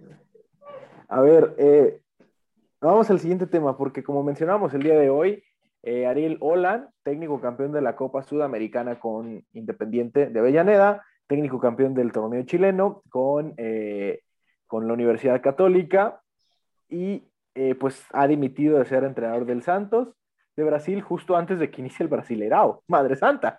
Eh, alcanzó a jugar ahí, el, creo que ellos juegan el, el Paulista. Creo que el que va a dirigir a Santos es, es nuestro querido profesor. El profesor Osorio ya se recuperó de sus problemas psicológicos. No sabemos, no sabemos. Creo que mañana contra Boca dirige un interino, ojalá gane Santos. Este, otra vez recordando, Boca. Recordando pasajes de la bonita Libertadores pasada. Este, y pues Nacho Ambriz, eh, el Club León, eh, declaró a través de un comunicado de prensa que después de algunas negociaciones no se llegó a un acuerdo para la renovación de, de Ignacio Ambriz para el siguiente torneo. Ahorita que me acuerdo, antes de Ariel, el que dirigía a, Santos era un güey que llevaba, el que se llevó la camisa de ¿no? ¿De quién? El que De la dirigía. Virgen, ¿no? Ajá, el que llevó la. Cuca, güey. No me acuerdo cómo se llama, güey, pero no me acuerdo que Ah, sí, Cuca. la. Cuca. Cuca. Cuca. Ah, A ver, les pregunto. Hay dos opciones, creo que claras el día de hoy. Una que conoce el medio y que ya ha sido campeón y, y todas las cosas que le gustan a nuestro director deportivo. Ya mis perros se andan dando un tiro aquí. Y otra que no conoce el medio, que no es mexicano, pero que ya demostró que tiene equipos reconocibles, que ha sido campeón, que ha sido campeón con un grande como lo es Independiente de Avellaneda, porque Independiente es un grande del fútbol argentino, es el rey de copas, es el club que más ha ganado Copas Libertadores en nuestro continente. Sí, Dani, el rojo es un grande, a pesar de que ha descendido y tal, no pasa nada. Pero a ver, eh, ¿quién les parece hoy que sería el ideal para el Guadalajara, entendiendo estas dos opciones? ¿O qué les parecería la llegada de cada uno? ¿Cuáles son sus pros y contras con, con cada uno de los dos? Eh, Daniel, pues el United descendió, güey, ni modo que el United no es grande, güey. Todos los de la Premier League ya se fueron a la B, pero bueno, creo que esas dos El opciones Arsenal son muy no creo. buenas. Ah, bueno, sí, el Arsenal, sí es cierto. Pero pues el Arsenal no vale. pero el Arsenal no es grande, o sea, Mejor gane una Champions. Pero, Oh, pues, entre Ambriz y, y Ariel Holland creo que son dos opciones muy buenas. También el tema de Ambriz, eh, bueno, si estamos en un caso hipotético sería bueno. Obviamente, ya en la realidad, eh, todo, muchos de Tigres ya están hablando de que, de que Nacho Ambriz, como tiene buena relación con Culebro o, o gente cercana a Tigres, pues ya sería como su primera opción porque ya vimos que a Tuca Ferretti no lo van a renovar. Pero en caso de que llegara a Chivas, creo que me gustaría. Al final, su León, es cierto que sus jugadores de sistema son Fernando Navarro y Luis Montes y que hay una dependencia a ellos, pero no total. O sea, al final siempre va a haber ju- jugadores que son claves en modelos de juego y, eh, y hay casos infinitos. Sin ir más lejos, hay que ver cómo le pasó factura a Liverpool la baja de Virgil van Dijk y ahora a, León, que, que perdió un entrenamiento, Fernando Navarro, si no me equivoco, fue, fue algo en la rodilla, creo que el cruzado, y entonces ya quedó fuera medio sistema de ataque posicional de León. Sin embargo, que, creo que al final es un equipo muy mecanizado, que es muy bueno en ataque posicional, tanto Gigliotti cuando le tocaba jugar, creaba espacios, creaba esos pasillos, los detectaba, tiraba apoyos, tiene jugadores muy completos en todas las zonas y multifuncionales. Tanto el avión Ramírez, que aquí en Chivas se fue por la puerta de atrás y ya con, con, con Ambriz destacó mucho. Fernando Navarro, otra vez hablando de, ese punto que Nacho Ambriz le dio un rol muy diferente a lo habitual que podemos ver en México. Quizás ver laterales de por sí es complicado. Eric Aguirre, poder ser un ejemplo. Eh, Chaca Rodríguez en cierto punto, en, en la sub-20 de Chivas Miguel Gómez, pero ver un lateral así como Fernando Navarro llegador al área, pues es muy, es muy complejo y más por la zona que pisa el carril central, porque vemos que muchos laterales en muchos equipos del mundo, como en los equipos de Heinze, llegan a rematar por, por de manera de un desmarque horizontal, pero lo de Fernando Navarro es, es, bastante peculiar, o sea, es un equipo bastante complejo, el único pero que le pongo son las transiciones defensivas, que no me parecen de lo mejor, pero es un equipo de atracciones. Sus ventajas son por atracciones. Eh, y Guardiola explica cómo se crean esas atracciones, que hay veces que se dan como esos pases inútiles de dos metros entre centrales, laterales, que se van tocando el balón y el rival eh, se ve obligado a ir por, por el balón porque al final hay que recuperarlo. Entonces creas ese primer movimiento de atracción y ya tienes tu jugador libre y es ir encontrando jugadores a espaldas de la línea de presión o el hombre libre. Y, creo que León es muy bueno y ya, ya solo amenazando también, ya no solo por, por dentro, sino también el juego externo con, con Meneses, con, con Mena. Eh, creo que es bastante bueno, incluso con Joel Campbell, que, que fue un jugador clave, en, que está siendo también clave con, con el León. Entonces creo que Nacho Ambriz podría crear un equipo reconocible, pero no sé si yo, no sé yo si es mejor opción que Ariel Holland. Ariel Holland me parece un entrenador completísimo creo que podría ser una, una, gran opción porque vimos a la Universidad Católica que inició demoledor. Al final el equipo como que iba ahí más o menos, pero salieron campeones con, con amplia diferencia. Ya con Santos ya fue un caso más diferente. Eh, Santos está quebrado, no tiene dinero, por eso se veía la obligación de vender a Soteldo y obviamente no va a haber reemplazo también porque fueron a molestar a Holland, aficionados del Santos, por los malos resultados, pero también en el Paulistao, más la Copa Libertadores es una broma. Tienes partido cada 48 horas, entonces es imposible seguir un ritmo así. De todos modos, Holland, tanto en defensa y justicia, en Independiente, que ganó la, Sudamericana y la Suruga Bank, los últimos títulos internacionales de, Independiente. Entonces creo que se puede crear un, sistema de ataque posicional bastante eh, por así decirlo, reconocible. Igual, atracciones, movimientos agresivos, desmarques, también salida, me, me parecería que sería un, gran equipo si llega Holland aquí a Chivas. Y ya ni siquiera eh, se los comento como en, en cuestión de, de, Liga MX, perdón, de Chivas. También se los comento en panorama de Liga MX porque puede ser un entrenador muy interesante para nuestra liga. Entonces, conocerlo no está de más. Excelente, amigo. Muchas, muchas gracias por, por ahí la, explicación. Joel, a ti te pregunto lo mismo. Eh, ¿Cómo verías, eh, como dice Dani, quizá ya no en el contexto Chivas, pero en el contexto Liga MX, la, bueno, específicamente en el de Nacho Ambriz, la llegada de, alguno de estos dos entrenadores? Sí, la verdad, este, pues me gustaría ver mucho a, a Holland. Este, desde su Independiente campeón, este, me ha parecido un técnico que sabe potenciar muy bien las características de, dependiendo del plantel que tenga. Este, y bueno, ya cada vez vemos en la Liga MX pues este tipo de, de perfiles, ¿no? Con la llegada de Solari, del Arcamón, este, cuando estuvo Guede.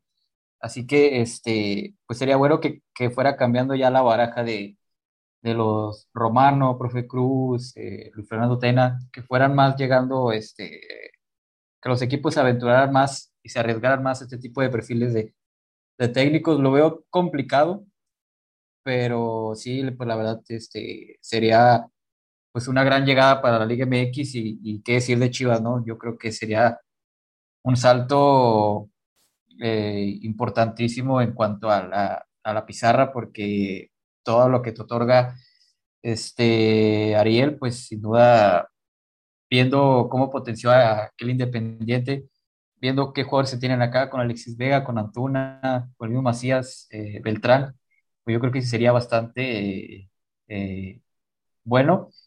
Y el caso de Ambriz, pues está casi todo decantado que vaya para allá, para, para Monterrey con Tigres, pero sí también este, sería una opción bastante bastante interesante, pero de entre esas dos, yo creo que me gustaría, me quedaría más con la de, con la de Holland. Y yo creo que también Ambris puede ir a Europa. Para mí tiene todo para ir a Europa. Es un técnico que puede sostener el ritmo de 10 meses de competencia sin ningún problema. Eh, a ver, qué bueno que tocas el tema, de, bueno, que se habla de, tocamos el tema de los técnicos, porque entendiendo el hype que podamos realizar nosotros, y que se pueda tener en el mundo del fútbol. Por estos técnicos, la, la afición va a querer resultados mañana. Si llega hoy, mañana quiere que, que, que ya juegue, que tenga su idea.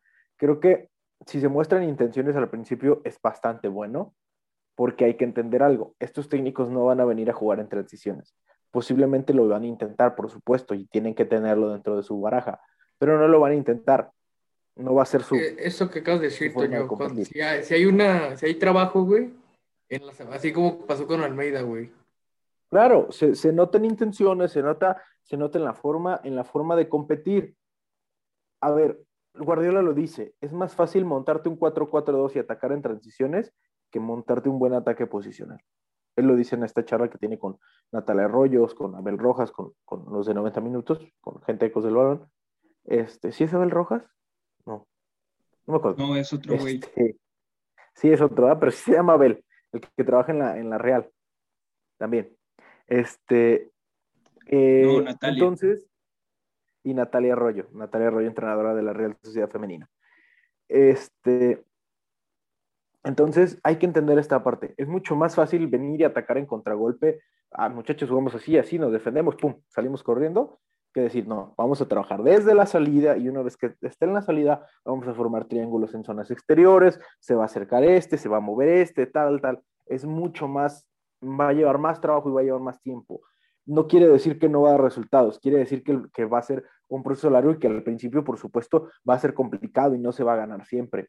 Así fue con Almeida Almeida sí llegó y, y, gustó por, porque llega, le gana a Querétaro y le gana al América. Creo que eso le dio mucho oxígeno a Almeida. El, haberle ganado al, al, América. Ese, ese, clásico, güey. y al Morelia en la Copa también, ¿no? Es Querétaro, Morelia y lo. Y ganar la, ganar la, ganar la Copa León. Y aparte de ganar la, la Copa León. Ganar la Copa Aparte, creo que no se ganaba un clásico como ese también tres años, creo que no le ganabas a la América también. Ajá, o sea, como ahorita, maldita sea. Este, y, creo que eso le ayuda muchísimo. Eh, con, poniendo a competir ahí, tuvo que tirar de lo sencillo, porque si, si vamos los goles, es centro del dedo, remate de Bravo. Centro y, aprovechar las pérdidas. Pero a ver, este, en ese, hasta en ese partido se mostraban, hasta antes de la expulsión de Carlos Salcido, se mostraban ya cosas distintas a lo que se le venía trabajando con Chepo en la torre. No, es que lo de Chepo Sí, güey, desde, ese partido era, el pase a la banda y tirar el centro y el desmarque bravo, güey. Eh, pero es que era efectivo, esa, esa fórmula efectiva, güey. Es que entendió de qué pues forma... Es que el mismo Guardiola, güey, lo dice que el... Bueno, más bien el corifismo, güey, dice que la mejor forma de llegar, güey, al área, güey, es tirando un pase por a la en diagonal, güey. Sí. A los costados. O sea, e, es que, es que entendió que era la forma de competir. En ese momento no iba a poder competir como hoy lo vemos que lo intenta con San José, como lo intentó con Chivas, como lo logró. No lo intentó, lo logró con Chivas. Entonces, va a llevar tiempo, va a llevar trabajo, pero se va a dar. O sea, es, hay que entender Supo que también que su delantero era un delantero de mucho desmarque, güey, mejor le tirabas el, que tiene unos desmarques brutales, lo de Bravo. Don Omar Bravo. Eh, sí, eh, bueno, Omar Bravo. Omar Bravo, nada este, más, por favor. Omar Bravo. Así. Ah, eh, a ver, ¿qué eso? ¿A ti te gustaría que alguno de estos dos llegara? ¿O quién propones? Pues, yo más a lo, a lo, ¿cómo te diré? A lo más, a lo más, a lo más real, güey. El escenario más real es que vayan por Ambris, güey. ¿Por qué? Porque conoce el medio, ya salió campeón con León. Y sí, hay mucha gente, güey, que está matando a Ambris, güey, por su paso en el 2012, pero tampoco no me rompan las bolas. Ese equipo era una cagada, güey. Claro, y no comparemos al Ambris de 2012 con Y aparte el mejor hombre de ese equipo, güey, era creo que Reynoso, güey, que era el que más goles hizo. y muchos se ponen que por la libertad. Muchos de penal, güey por, un por el 5-0, güey, creo. Creo que fue el famoso 5-0 cuando vino esta Lustiza y. El mejor era el Gorrión Nava de Chivas, yo creo. El Gorrión Nava, güey. Ese güey lo suspendieron como, como uno o dos años, ¿no, güey? Yo me acuerdo, güey, de una racha. De, se metió de ese año, güey, la, la, la, racha que agarran a Chambris, güey. Que, gana, que va ganando puros partidos 2-1, 2-1. Yo me acuerdo del autogol del Chore contra Tecos. Ah, Ese ah, Es la de la. Es, es la vale. de mi profe Chore. Anden empezó hablando así de mi DT. Güey. Don, don Chore Mejía, güey. Ahorita, ahorita es. Oye, si, a- si al- Sí, güey. o- ojalá, ojalá, Es tenerlo- cierto. ojalá el profe Chore pueda, pueda venir con nosotros. Porque empezó así, güey. Y de un de Ya. repente. Y le vamos a preguntar si, si quería tenderle la cama Ambriz. ¿Qué pasó por su mente cuando.? A mí me gustaría saber qué quiso hacer. Solamente me gustaría saber qué quiso hacer. ¿Qué pasó por su mente? Sí, pero eso, pero eso lo Pero- vamos a preguntar off the record, ¿no? no Ah, sí, sí, sí. No, no, no. no. Off the record vamos a preguntarle qué quiso hacer en esa jugada. Yo creo que si lo intenta, si lo intenta no le sale. De acuerdo, si la intenta 10 veces, no le sale 10 veces. Es que, güey, o sea, Y lo fue al 40, que no. o sea, al 90 casi ya. Sí, Oigan, fue, fue creo que- es que, pienso que el intentó, güey, partido. no, no. Siento que es mejor que cortemos esta parte. No sé por qué. Bueno, eh, después hablamos de eso. Eh, entonces, ¿tú, tú piensas que Ambriz va a ser el, va, va a ser el, el elegido, pues? Es una posibilidad, güey. Puede ser. Si, si no tenemos Etich, es una de las posibilidades, Ambriz, güey. Es que no debe continuar. Puede ser, porque sé cómo es Peláez, güey, porque es el, es el, ahorita es el técnico reciente, es el técnico campeón, güey, por el momento. No, no, no. O sea, de Ambriz estoy bien, güey. Si me lo traes mañana, perfecto. No importa. Sí, porque este Héctor. Holland, güey, no creo, güey, por, porque no, porque para Peláez no conoce Porque medio. no conoce el medio. Pero Ambrí sí tomaría Chivas. ¿Ustedes sí creen que lo vaya a tomar? Yo creo que sí para una revancha. Ahí No quiero sé. ir. Ahí quiero ir. Yo no que- creo. sí, dale, dale, dale, Héctor. A ver, primero, eh, a ver, el punto de que, de que Nacho no siguiera con León, creo que fue no. Quiero entender que fue por, bueno, por temas económicos, que no llegaron a un acuerdo. ¿Qué tanto Chivas puede complacer o llenar esos, eh, esa parte económica con Nacho Ambriz? Primera parte.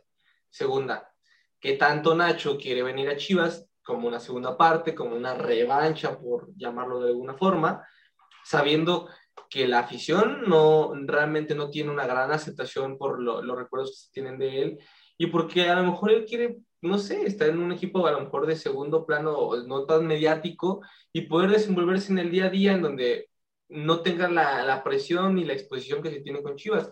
Como lo bien dice Toño, probablemente hasta pueda emigrar a Europa y, y hacer un gran papel porque me parece que como técnico tiene ya en, hoy en día la calidad del rodaje para poder eh, tener, tener ese desafío en Europa. Ahora, si me voy a la parte lógica, ni Nacho ni Holland. Si me voy, Ah, cabrón. sí, no, o sea, no van a tener ninguno de los dos, seamos sinceros. Pues este Ambriz ya trabajó con Peláez, güey. Calienta José Luis Real. Sí, puede, puede que, que, que Peláez quiera, pero insisto, no veo a Nacho regresando, no veo que él quiera regresar. Y Holland no van a ir por él, porque saben, bueno, ya dijeron todos los motivos por los cuales no irá por él. Sería algo no solo bueno para Chivas, sería algo muy bueno para la liga, para el fútbol mexicano. Creo que, que, que vendría a alimentar una parte que se tiene un poco, no sé, olvidada en la parte, en el fútbol mexicano, y creo que nos haría muy bien a todos en general, pero no veo a ninguno de los dos. Y, y, y yo veo claro esta parte de que en caso de que Bucetich, no sé, llegue a, en caso, en el remoto caso de que lleguen a, a cesarlo o que él llegue a dimitir, que lo veo muy difícil, Ah, eh, que no creo que suceda, irían por un técnico como ya lo hemos hablado, por un Pedro Caixinha, por un eh, Turco Mohamed, alguien que conozca el medio, alguien que ya haya trabajado con equipos eh, denominados grandes y que, y que mm, mantenga hasta cierto punto contenta la afición. Entonces, lo veo por ahí, pero es un tema que, que me parece hasta un tanto ahorita mm, aventurado hablar, porque no van a despedir a Bucetich, porque Bucetich va a arrancar el siguiente torneo. Hasta- o sea, yo lo digo ahorita. Yo voy a subir un candidato en esta conversación. Ay, no, no, no, a ver, a ver, no, no, no, no, no, no, no. No, no, no, no, no, no, no, no, no es de quien están pensando. Voy a subir a Pablo Guede. Voy a subir a Ah, Pablo Guede. Ah, Oh, Guede, güey, Guede, sí, de veras, güey. Joder, sí, lo cierto, mencionó. Guede. Sí, güey. cierto, Guede, güey. Yo no sé, güey. A mí se me cortó y ya no supe de qué estaban hablando. Joel mencionó a Guede eh, de, de los que habían llegado de fuera y de lo bien que le podrían hacer al fútbol mexicano. Y ahí dije, Guede, ok. Guede puede meterse en la pelea. Entonces, no sé. Pero, pero no sé si Peláez lo vaya a buscar por cómo salió de short. Eh, Es Exactamente. que se fija mucho en eso, o sea, Ah, yo pensé que muy- por cómo se viste, güey, porque dije, no mames. No, no, o sea, común. por ejemplo, cuando, es- cuando se va, cuando queda Pero de campeón el turco con sale por América, dignidad. Por común. Pero por ejemplo, cuando está en América, cuando se va el turco, o sea, trae a Matosas nada más por el hecho de, de hacerlo, digamos, vistoso o, o por otras circunstancias. Yo la verdad, Entonces, ojalá, ojalá quede campeón el Arcamón, güey. Es, es que Tijuana, güey, Tijuana es un caso muy... No, muy- Tijuana ha tenido Muy al- güey, a Chacho, que- a Chacho Coudet, a Guede, A Coca, pareja. a Coca, El otro leí Pareja. que Tijuana, güey, le encanta el antifútbol. Güey. De esos técnicos a la antigua, güey, es con los que triunfa. Tijuana tuvo a Radamés de Jesús. No, pues el Puebla de Juan Carlos Osorio, güey. Cierto. No, pero, pero es que como lo dice, como lo dice Joel, yo sí veo bien complicado. A mí me encantaría que, me encantaría de verdad. Lo que, lo que haría con ese equipo a mí me parecería fabuloso. Pero no, es, creo que de todos es el que más complicado lo veo por el simple hecho de Es que salió yo conociendo a. Peláez, yo conociendo a Peláez, nada más hay tres opciones en dado caso y se va Bucetich. El turco, Diego Alonso y Caixinha. Ellos tres. Debe ir Ellos- con esos de esos tres. O que se sube el caón. Que Cállate, el no, Caón. no, no, no, no. Inman. El Queenman. El tu padre, güey. Ese- el tu padre se va a hacer chiva, güey. Ese güey ya está esperando que, que, ca- que caiga, que se vaya el, el Tuca. Ya le está agarrando las maletas al Tuca. El mesero, el mesero no es malo. Bueno, a mí, a mí bueno, no sé. Mira, quien sea mientras ya no sea re- reciclado, güey. O sea, y por reciclado me refiero a reciclado 700 veces en el fútbol mexicano. Sí. Sí, alguien que sabemos que no, alguien que sabemos que no va a traer nada nuevo. O sea, no, no espera resultados diferentes con, con los mismos procedimientos y toda la baraja de técnicos Pues, de los que ya hemos mí- hablado es lo mismo. Si a mí me, o sea, si, si metemos en la pelea Ambriz, Holland, Alonso, Guede, mm, o sea, si me dices que son los candidatos, digo, va, por ahí puede salir algo bueno. Pero si me pones, con todo respeto, a, a Queenman, a, a, a Caixinha, al turco, que es, un grande el turco, digo, ah, no, no. Pues es que se va a ir no, por eh, eso. Güey, ¿quién lo asesora, cabrón?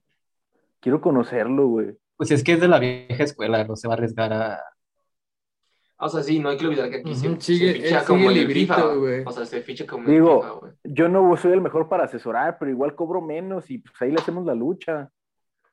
Más barato, patrón. Nomás déme para los camiones. Y déjame vivir ahí en el club. Déjeme comer en el comedor del club y ya. Ay, dé- Déme comer ahí una, una sudadera al, a- al año y ya.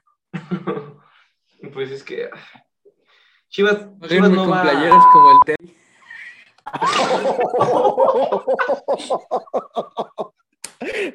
Como Quiten eso, quiten eso. Ok, vamos a cortar esa parte, estamos de acuerdo. Revender No, no. playeras como un güey que van a invitar al palco. No, eso, ya hablamos de eso, ya hablamos de eso, güey. No, cállate. No mames, esa gente que lucra con la imagen del club. Y que después está llorando que lo sacan del estadio por Eh, pues, madres. si en el Uy. protocolo dice que no lleves, mamón, pues no lleves. ¿Por qué me sacas del estadio si la pistola no la he sacado? Perdón, hermano. Dice ahí, no puedes entrar con pistolas, cabrón. Ay, güey. Bueno, ese es otro tema. eh, que ya después, ah, no, no tenemos por qué hablar de eso hoy aquí, pero. Entonces, eh, o sea, técnicos hay, realmente. No, no es como que, que- madre. O sea, no, no es como que haya, puta madre, güey, pues los que hay son estos. No, o sea, realmente técnicos para elegir los hay a día de hoy. No, no, no estamos en una situación de, güey, pues, ah, aparte, no es como que, güey, ¿quién quiere agarrar a Chivas? No, güey, con este plantel, neta, si no lo, si no lo agarras, no mames. O sea, No, no sé qué te, tanto te- sea te atractivo. la creo por con el- las Chivas del 2012. No sé qué tanto sea atractivo por el- la dirección deportiva.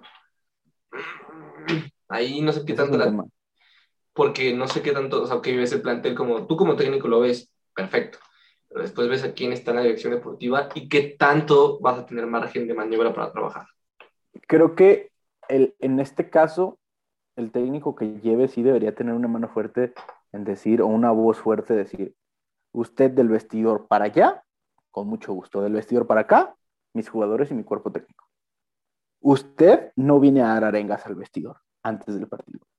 Lo podrá hacer en el asado que hacemos a media, a, media semana o fin de semana, lo podrá hacer en alguna, en alguna reunión que se tenga con los muchachos, pero venir al vestidor a usted a dar arengas, usted nos ve desde el palco. Ahora, ¿tú crees que eh, el director deportivo vaya a pues, traer a alguien, ah, vaya a traer a alguien de ese, de ese estirpe? No creo. Tremendo Toño parafraseando el tiburón Sánchez. A ver, dale. ¿Por qué? No, no. Ah, mira, yo con, el tema este de, los técnicos tengo mis dudas, porque al final está esta chance imaginaria que nosotros tenemos de, de Holland y de Ambris. Porque ya como hemos mencionado, realista. Um, Ni ese, güey. Caixinha, Diego Alonso y Mohamed, que han sido los que se han tratado ya en los como en estas semanas en los medios. De acuerdo, que eso. Y este. Nos confirma nuestro amigo el que nos dice que le jugamos al Baldano, que puede venir tal y tal. Ah, no, no es cierto, ese no. No, ese no. Que el otro día, que el otro día lo saludé. abrazote, abrazote. Un abrazote el Chuy. no, pero, pero al final de que hay más opciones que, que preferimos no mencionar también hay. Eh, ya dentro de los realistas, eh, hemos comentado muchas veces que no terminan de, encajar del todo y también parte coincido con Héctor en ese aspecto de que, va a ser difícil que Bucetich salga para el próximo torneo y más si llega a cuartos de final o otra vez a semis porque van a decir, ah, el siguiente es el bueno. Y si no es el bueno, va a ser el que sigue. Pero pues llegamos a liguilla, cosa que no se había logrado con... Con el bus Bucetich hasta la final. Eso sí, hay que mencionar que le beneficia mucho que este, este repechaje. El contexto liguilla, el contexto liguilla le beneficia. O sea, como tal, el contexto liguilla le beneficia mucho a usted. Sí, pero bueno, con Necaxa, pues recordemos que Necaxa solamente existió en ese partido, fue una presencia inerte, estuvieron ahí y ya. Contra el América estuvo más condicionado y la vuelta sí es mucho mérito de Buse, también por darle ese contexto a Chicote, pero también el América de Miguel Herrera no andaba. Y ya León nos regresó a la realidad. Creo que hoy hay equipos más fuertes, hoy hay equipos mejor trabajados. Mucho. O sea, ves al, ves al Santos, ves a León, ves al Puebla, ves a... Al América. ves al América, o sea, creo que hoy sí está más cabrón. Toluca. Al mismo, al mismo Toluca, ¿eh? O sea, creo que hoy, hoy sí está más cabrón. Güey, ahorita el repechaje, para entrar al repechaje está muy cerrado. Porque luego, o sea, ves, ves posibilidades. A, ves, a, ves a Tigres que puede empezar a echar a andar la, maquinaria individual. Hay probabilidades, güey, de que el 13 pueda entrar a repechaje. O sea, ves, ves a Rayados que cuando tiene a Ponchito y a Charlie en la cancha se vuelven un puto monstruo. Llegando a San Luis, güey. que Héctor puso una ¿Quién más se fue? hasta el pinche Mazatlán se anda metiendo ahí. O sea. No, Pachuca, Pachuca también puede ser rival. Pachuca está ahí, o sea, creo que, oye, Cholos, Cholos Pachuca. con Siboldi no sé, pero pues ahí puede estar también. Ah, me parece que quien va a llegar a Cholos va a ser eh, Miguel Herrera. No sé por qué ahí. No, pero, no, pero ya, Cholos, ya, había anunciado a Siboldi, pendejo. Cholos, ya anunció a Siboldi, güey. Sí, güey, desde la semana pasada. No tengo internet, güey, pero... es el Estado de México, ¿verdad? Güey, este, te recuerdo que estoy en una antena. Güey, Daniel se está muriendo horrible, güey. ¿Qué le está pasando? No, pues se está cagando de risa de lo pendejo que estás, güey. No, güey, se pegó. No, güey, me metí un vergazo en la rodilla con la silla. Güey, yo lo veía rojo así a punto de llorar, güey, o sea, mal. Le hizo, ay, caón. no, pero bueno, entonces, hoy hay equipos más fuertes, güey. O sea, neto hay equipos más fuertes. Hoy no está tan fácil calificar, güey. O sea, digo, no está tan fácil como decir, ah, sin pedos, caigo, al, caigo Es que nuestro amigo Miguel Herrera, güey, es posibilidad. ¿Cómo? ¿Qué? ¿Qué dijiste? Es que, dice que si, que si Miguel ya, digo que Miguel Herrera es posibilidad para Tigres por culebro. Ah, yo pensé que para Chivas, güey. No, no lo dudes, güey. Oye, ahí, ahí no sé si sería un ganar-ganar el, el Miguel Herrera llegó al, a Chivas pidiendo que tú te fueras. No, sé si, si nos ayudaría. A ver, sí. A ver, ahí yo no estaría tan molesto con Miguel Herrera, ¿eh? o sea, primero uno y después el otro, güey. Ahí ya. Eh, sí, exacto. O sea. Mm, a ver, a ver. Ok, a ver, yo les pongo un hipotético caso. Se va Peláez. ¿A quién trae? No, dejo a Marcelo. Bueno, o sea, ¿a quién ponen? Eh, dejo a Marcelo. Marcelo. Suena bien. Hago un manager a Ariel Holland. Ah, lo haces manager. ¿Lo, haces manager? Claro, como Mikel Arteta. Ok, ok. ¿Tú, Joel? Lo que intentaron con Almeida, de hecho. Yo, este. El tiburón Sánchez, me pongo el tiburón Sánchez. Ah, no es cierto, estoy mamando. Sí, güey. Sí, El silencio de todos, güey. Quedaron muy serios. Güey, me sentí bien incómodo, güey, así. No, yo creo que también se lo dejaría a, a Michel Año. Sería la opción más, más decente. Porque, bueno, es que si se va Peláez, ahí sí tendría más margen de decisión a Mauri. En el sentido de, a lo mejor, arriesgarse y a lo mejor si se trae un técnico del perfil extranjero, pues a lo mejor hacerlo tipo la función que tenía Almeida. Porque la, la función de director deportivo en México, no sé, es como que a veces innecesaria en el sentido de se toma más protagonismo en otros aspectos que... En, en épocas del draft era el, era el que iba y negociaba, el, el director deportivo, el presidente, era el que iba y negociaba, en épocas del, del draft. Eh, un director deportivo muy infravalorado creo que es Ordiales, güey. ¿Un director cómo? Similar. Infravalorado, muy infravalorado. Ordiales, ¿dónde está? Ah, en Querétaro, ¿no? No está. Cruz Azul. Estaba en Cruz Azul. O en Cruz Azul. Cruz Azul, en Cruz Azul. Pues Ordiales trajo Orbelín. eh, Sí, la, figura del director deportivo, también hay que entender qué se busca con el director deportivo en México. Eh, en su momento, por ejemplo, Luis García fue director deportivo o vicepresidente deportivo de Morelia y pues también tenían pinches cuatro pesos para fichar y buscaban monos en las fuerzas básicas y de, qué le pueden sacar y, sí debutaron a, algunos buenos jugadores, no, no tengo el nombre ahorita en la cabeza, pero alguna vez lo, recuerdo. Este, pero por ejemplo, e, esa idea del, del Holland Manager Digo, no está Dani aquí. Pero entonces lo harías manager y que dirigiera, güey. O, nada más manager y otro dirigiendo. Como en su momento Bielsa, cuando llega al Atlas en los noventas, él dice que el primer año no va a dirigir, va a trabajar con las fuerzas básicas. Yo creo que también se tiene que, antes de fichar al entrenador, si pretende hacerlo manager, se tiene que fijar en las características y si tiene la capacidad. Pero así, sin tener datos en la mano y obviamente sin haber hecho un estudio tan profundo, creo que quizás Holland podría ser, o sea, hay que, ese perfil tiene que ser muy cuidadoso a la hora de elegirlo porque no cualquiera puede ser manager. O sea, es, muy complejo esa toma de decisiones porque es delegar mucha responsabilidad, pero también eso conlleva un aumento del cuerpo técnico, tanto de analistas, tus auxiliares están más implicados. Entonces, mucha labor, pero un técnico capacitado y estudiado no lo vería mal como manager. Y los técnicos de fuerzas básicas se terminan convirtiendo en parte de tu cuerpo técnico. Coyote.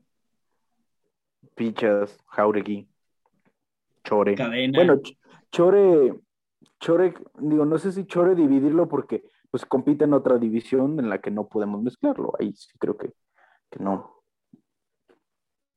Pero bueno, eh, algo más que quieran tratar. Ah, sí, sí, la femenil. Por supuesto, hoy goleó, ganó, gustó y goleó 5 a 0 a las rayas de, Monterrey. Eh, qué lindo. Eh, gracias, Andrea, sigue siendo chiva. Este, Jocelyn se mandó hat-trick. Jocelyn Montoya de gran partido que salió lesionada. Esperemos no sea nada grave. Eh, gol de Isabela Gutiérrez que replicaron el, festejo del circo como el del bofo. Replicaron el festejo. Gol también de Jaramillo tras, tras recuperación. Gran semana, para este festejo. Sí, gran semana para ese festejo, que consiguieron la, e, el segundo gol viene tras una recuperación de, de Anet Larratish Vázquez, la rata, tremenda jugadora. este, pero aquí predicamos el isabelismo y Isabel abrió el marcador. Este, entonces, pues, Chivas va a cerrar contra Tigres, que es el líder del torneo. Chivas está prácticamente calificado. Eh, Licha no jugó por tener una, una molestia de sobrecarga muscular. No hizo falta y no en mal sentido de la palabra, que sino que la verdad el equipo jugó bastante bien, aprovechó los errores de rayadas, el arbitraje una fiesta, pero pues qué bueno, qué gusto que el equipo del Chore, después de tener un, desmantelamiento de sus tres piezas fundamentales, le ha encontrado la vuelta y ha encontrado la manera de, suplir estas bajas. Me, ha gustado esta parte. Seguramente estaremos hablando aquí de un especial. Eh, vamos a ver si podemos hacer algo previo a la liguilla y hacer algunos episodios cortos en la liguilla. Contra, a ver, aquí en la Liga Femenil califican ocho, nada más, todavía, califican ocho, ahí no hay repechaje. ¿Algo que quieran agregar, muchachos, sobre el equipo femenil del Guadalajara? Que también tuvo su playera especial de los 115 años, ¿eh? Muy bonita playera. Resaltar eso, eso es muy bonita playera. Y, y la parte de, de, esa, de esta licha dependencia que, que se venía hablando, del equipo que dependía mucho del funcionamiento que tuviera Licha, creo que hoy demuestra que, que con trabajo, el cuerpo técnico, con mecanismos, perdón, con funcionamientos reconocibles, puedes tener buenos resultados en el campo y aplaudible totalmente para el cuerpo técnico de, de Chore Mejía y, todos sus, todas sus dirigidas. Eh, felicitar a, a, Licha porque está a punto de ser campeona de goleo si es que no pasa algo raro, que ya la están alcanzando.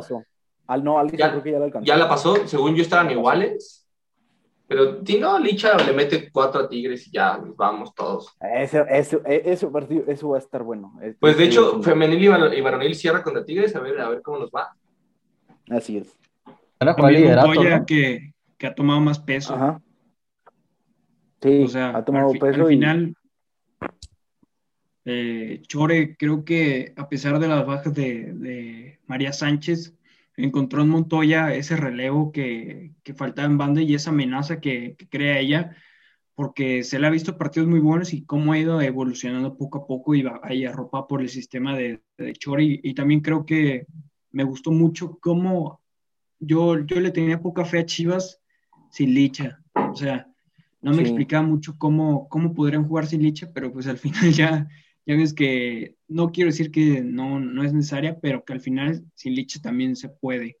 O sea, Caro Jaramillo también está ahí el servicio del equipo y todavía más está con Liche y ya la que hemos comentado muchas veces que la relación socioafectiva que, que se forma con Liche creo que es muy buena. Sí, de, de acuerdo y que pues tiene, tiene un once bien definido Chore realmente es, complicado que le mueva. Se ha, se ha casado ya con el 4-2-3-1. A mí personalmente me gusta el 4-3-3, me gustaba más. Eh, sus laterales fijas también, este, con Damaris Godínez por banda izquierda, con eh, Jacqueline Rodríguez por banda derecha, pero que también cuando tiene que buscar en banca encuentra buenos recursos y tiene, y pues sabemos de buena mano que la cantera está bien trabajada en el área femenil con, con nuestra buena amiga Andrea Medrano y el equipo piloto, ¿verdad? Bien, muchachos. Así es, así es. Eh, queso, eh, este, vi, te leí emocionado hoy por el juego de la femenina. ¿Algo que quieras comentar con, con eso? Más que nada, te está diciendo que vamos a salir campeones de todos, güey. De todos lados. Pinche vendehumo asqueroso, De, de tribunero, güey. Ya me puse de tribunero, güey. De expansión, de femenil, de primer equipo. No, de expansión no. Nada, de expansión no. Que me perdone Alexis, güey, pero no puedo no puedo con mi, mi corazón, güey, sería por los rojos y blancos. Maldito tribunero asqueroso. Eh, Joel, muchas gracias, amigo, por, por estar aquí. Qué, qué gusto que, que, te hayas dado la vuelta. Ya sabes, aquí es tu casa. Cuando gustes ahí, échale un buen grito al Dani y, y que se arme aquí la, la, platicada. No, al contrario, muchas gracias a ustedes por la invitación. Siempre va a ser un gusto aquí platicar con gente que sabe muchísimo de fútbol y más, más que nada todos, todos chivas y, y saben que siempre va a estar dispuesto aquí cuando me requieran para platicar del más grande. El más grande, el más grande. Queso, tienes a mandar saludos. Ahí a mi amigo Boga, que el otro día me dijo que no le mando saludos. A Oaxaco, que no pudo estar con nosotros.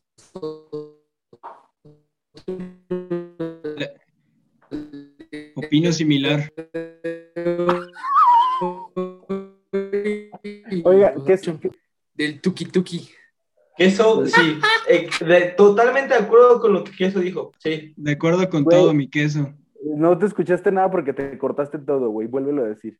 ¿Me corté? Verga. Chingada madre. Yo te A dije ver, que opinaba vez. similar. A ver, otra vez que eso. No mames, está más trabado que. De acuerdo con todo. No, queso, queso, relájate, güey, tú al último. Yo pensé que le da un saludo. Ya me pareció, escucho. A ver, Sí. a ver, dale, dale. No, déjenme al último, que me estoy quedando de risa. A ver. Bueno, Héctor, ya que el pinche. Pues primero disculpen, disculpen las fallas técnicas de, de nuestro amigo Queso, porque esta, eh, se está convirtiendo en algo normal para nuestro amigo. Eh, no, pues invitar a todos los que nos escuchan, a los muchos o pocos, a que nos sigan en las redes sociales. Recuerden que ya estamos en Instagram, estamos en Facebook, estamos más activos en, en todas las redes sociales, en Twitter. Ahí va a estar en la descripción. Van a estar exactamente ahí, se va eh, eh, el encargado de, de subir, el departamento de mercadotecnia se va a encargar de poner los links aquí abajo para que vayan a todos los, los en las redes sociales a seguirnos. Eh, gracias por escucharnos un episodio más y pues nada, al- alentar al Deportivo Guadalajara sin importar quién esté en el banquillo. Tribunero, correcto. Muerto. Vamos. Daniela Mezcua. No, pues muchas gracias a todos, a ti Joel por, por haber aceptado la invitación y, y pues nada, gracias a todos los que nos escuchan, a nuestros fans, a todos. Creo que no tenemos fans, pero no hay problema. Creo El que salió Beni. un podcast muy bonito. Ah, un saludo de Jonathan Jesús Marín Gómez y pues nada, creo que salió un podcast bonito con, con golpe. El que, el. Beni Chivista. el Benny Chivista, que por favor ya no andes de verguero en Twitter. Y pues nada, Ah, esperamos bien, que, que, que todo ande mejor aquí en Chivas y no se pierdan el jueves el Tapatío Mineros. Ahí vamos Así a es. apoyar a, a Mineros. A Minero. pero, pero dile fuerte, Dani, que no te dé miedo. Vamos a apoyar a Mineros. Arriba el tapatío. Ah, no. Bola de Sí, no, doble casacas. somos del Campillo y del, del Oscar y del Sajid FC. Ese Y de Ronaldo, Ronaldo. Del Ronaldismo ¿Y también. Orga qué? No Güey, juega. ni lo usan, güey, ni lo usan. Pero está, está dado de alta, güey, ahí. Somos del digo, Or- Orga, Orga jugó el sábado en, en la derrota de la sub-20 3 a 2. Terrible derrota, eh, un autogol de Chiquete y un penal de, de Chiquete. No fue el día de Chiquete el sábado. Eh, tampoco es que haya jugado mal. Me tocó editar el partido, se veía muy feo, pero, pero bastante bien, me gustó. Tuvo buenas conducciones ahí donde se sacó gente de encima y al final, pues jugadas aisladas terminaron la derrota de Chivas en la sub-20. Ahora sí que eso, ¿estás, ¿estás listo? Parece que sí, güey. A ver. Ahí te digo que un saludo a mi amigo Boga, güey, que el otro día me reclamó que porque no le mando saludos. Un saludo ahí al Oaxaco que no puede estar con nosotros, que porque tuvo mucha tarea. Espero no se me, me esté fallando el internet ya que invoqué a Oaxaca otra vez, güey. No, dale. Y un saludo a todos los del Café con Ron, güey. Y a, y a la Doc. Bien. Aldo, un saludote. Pues bueno, nosotros eh, ya nos vamos, muchas gracias. Esta semana, como ya lo bien dijo Dani, jueves, eh, Tapatío Mineros aquí en el Akron, el domingo, Mineros Tapatío y en el Carlos, Bella- en el Carlos Vega Villalba. Eh, Chivas. Tigres, Chivas Tigres, tanto en femenil como en varonil. Buscando un pase, bueno, busca- buscando subir posiciones en la tabla ambos, güey. En la tabla, que- ajá. Y darse, el- el- porque está muy cerrado. El femenil, pues buscando el liderato de la competencia y el de goleo de Licha, que ojalá se lleve el título de goleo Licha Cervantes. Eh, pues un saludo al pinche Megatron del Boga, que, que va a tener un Megatroncito. Este, saludo al cabeza de Tuna, a Rafiki, a toda la raza ahí de el Café con Ron. Pues también ahí a dos, tres ociosos. Alberto, Al, al Barto, esperemos al- ya le mande el lonche. al cara de Modorro. sí el cara de Modorro. Este, y pues aquí somos el equipo que se roba los podcasts porque somos unos pinches ladrones asquerosos. Por lo cual les mandamos muchos saludos. Saludos a, Rodri, güey, a Rod- A, a, a claro, a. Rodri, al, al buen Rick que ahí andaba de Lo opino loco. similar, un saludo. Pues un saludo de parte de todos. eh, aquí nos vamos el podcast. hacemos, pues lo escuchamos. Gracias, esto fue Chiquitaca, nos vemos la próxima. Bye. Nos. Nos.